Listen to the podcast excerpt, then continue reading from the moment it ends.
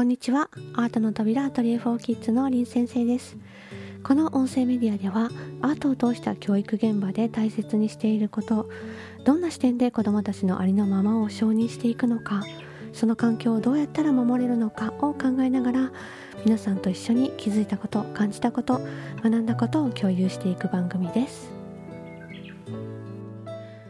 さて今回はえー、アトリエフォーキッズの授業の後に保護者の方からいただいたお便りをご紹介しようと思います、えー、今回のキャンドルアートは本当に始まる前からワクワクして楽しみにしていました。事前に林先生の作ってみたよ動画を見てイメージはつけていたようですが実際に開封をしてみて中身の材料を見て作ってみようと思ったものが違ってきたとのことでした。あちなみに、えー、5年生の女の子のお母様からのお便りです、えー、作っていく中で森の中をイメージしたとのことです。どうしてもワイヤーの取っ手の真ん中に気に入ったビーズが来るようにしたくていろいろ試行錯誤をしたようでした。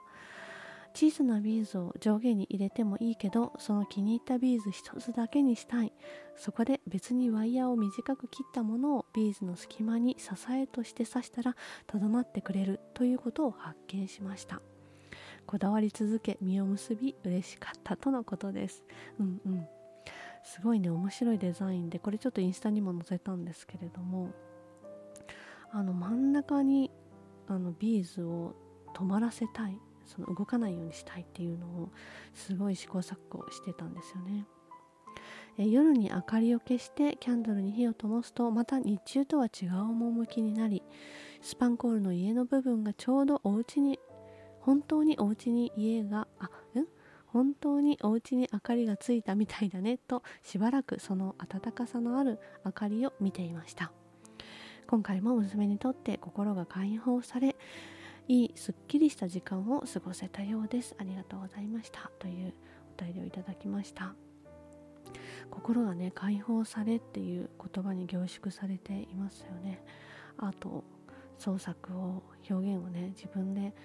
えー、自由にやれた時って子どもたちの心は解放されるのでね。えー、余談ではありますが実は私この9月からご縁もあり娘の通っていた幼稚園で補助として働くことになりました。以前から先生のコラムやラジオでのお母さん自身の好きなことは何ですか？というこの問いを私の中でずっとし続けていました。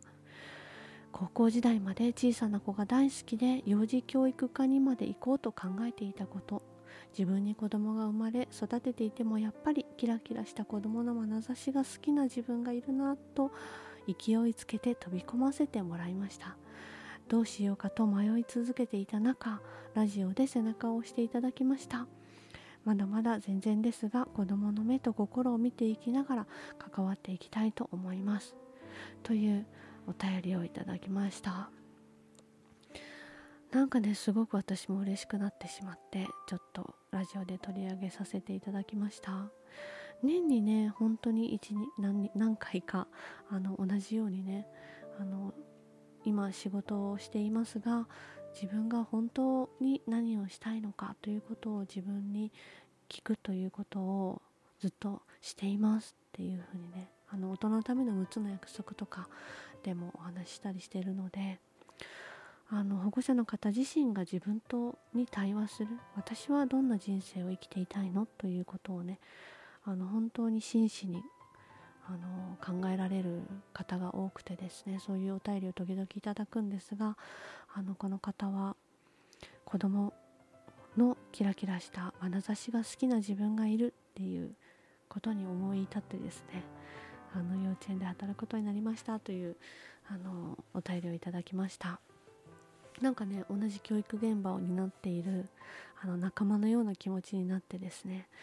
すごく嬉しい気持ちになりました。ありがとうございます、まあ、これに、えー、関連してですね今日は、えー、コラムの読み聞かせをしようかなと思います。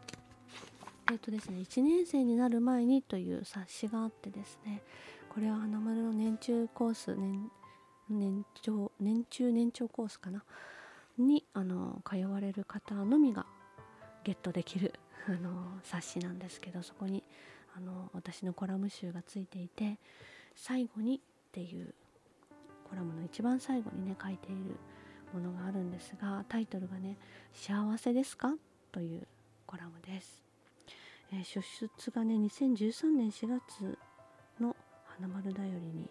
出たコラムなんですけれども最後にこれを読み聞かせしようと思います。幸せですか？愛にはいろんな形があります。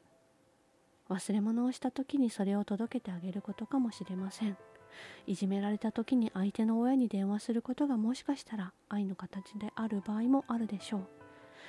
習い事をさせてあげることかもしれませんし宿題を一緒にやってあげることかもしれません。鉄道好きな子を博物館に連れて行くことや毎日お弁当を作ること本を読んであげること厳しく叱ること抱きしめることどれも愛の形と言えます。どんな愛にも間違いはありません。幸せに元気に育ってほしいと願わない親はいないのですから。それでいいのです。子供への愛情に合格不合格などないのです。親の子供への愛情に裏打ちされた勘に間違いはありません。そしてどんな環境でどんな形の愛情でも彼らはそれをしっかりと感じています。これさえあれば子供たちはすぐすぐとまっすぐに育っていくと私たちが確信しているもの。それはお母さんの笑顔です。なぜなら子供たちはどこまで行っても例外なくお母さんの笑顔のために頑張る生き物だからです。偉大な母の笑顔を前に私たちは太刀打ちできません。だからといってどんなに疲れていても子供の前では笑えということではもちろんありません。人間ですからイライラすることもあります。そうではなくて人生を楽しんでいる一個の人間としてのお母さんの笑顔のことです。子供がお母さんの人生のすべてになってはいませんか？彼らはいつか手の離れる別の人格を持った一個の人間です。この世界で何か果たす役割を持って生まれてきたのです。唯一無二の種を持った彼らの目が本来の力を伸ばしていけるようにと我々は祈りにも似た思いでそのお手伝いをするだけです。お母さん自身の夢中になれるもの好きなことは何ですか？子供の時に抱いた大人とはどんなものだったでしょう？ある教室の6年生の女の子3人が2月の花丸課題作文理想の大人でこう書きました。将来の夢がまだ決まっていないから夢を持つことが夢なのかもしれない。とにかく幸せでいたい仕事一本の女性でもいいし家庭を持っていてもいい。将来の自分が自分は幸せだと思っていればそれでいい。結婚と仕事どちらも両立したい。未来の自分のし自分のために今は努力をする。12歳の子供たちはもうずっと先をしっかりと見ていました。どの子にも将来これだという自分の道を見つけてほしい。社会で活躍する大人になった彼らの姿を想像して謙虚に日々の子供たちの前に立ち続けるだけです。コラムはここまでです。今日も最後まで聞いていただきましてありがとうございました。また次のラジオでお会いしましょう。林先生でした。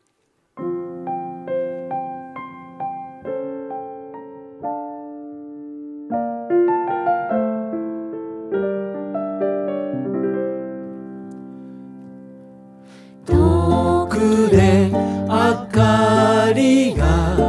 ゆらゆら揺れてる。君の住む街は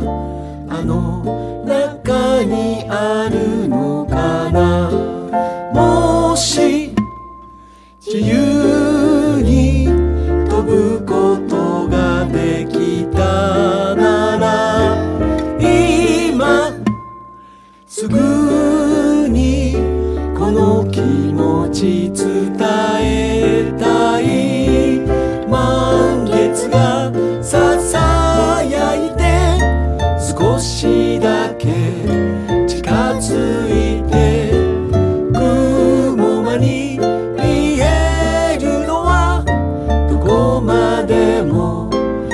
let's see.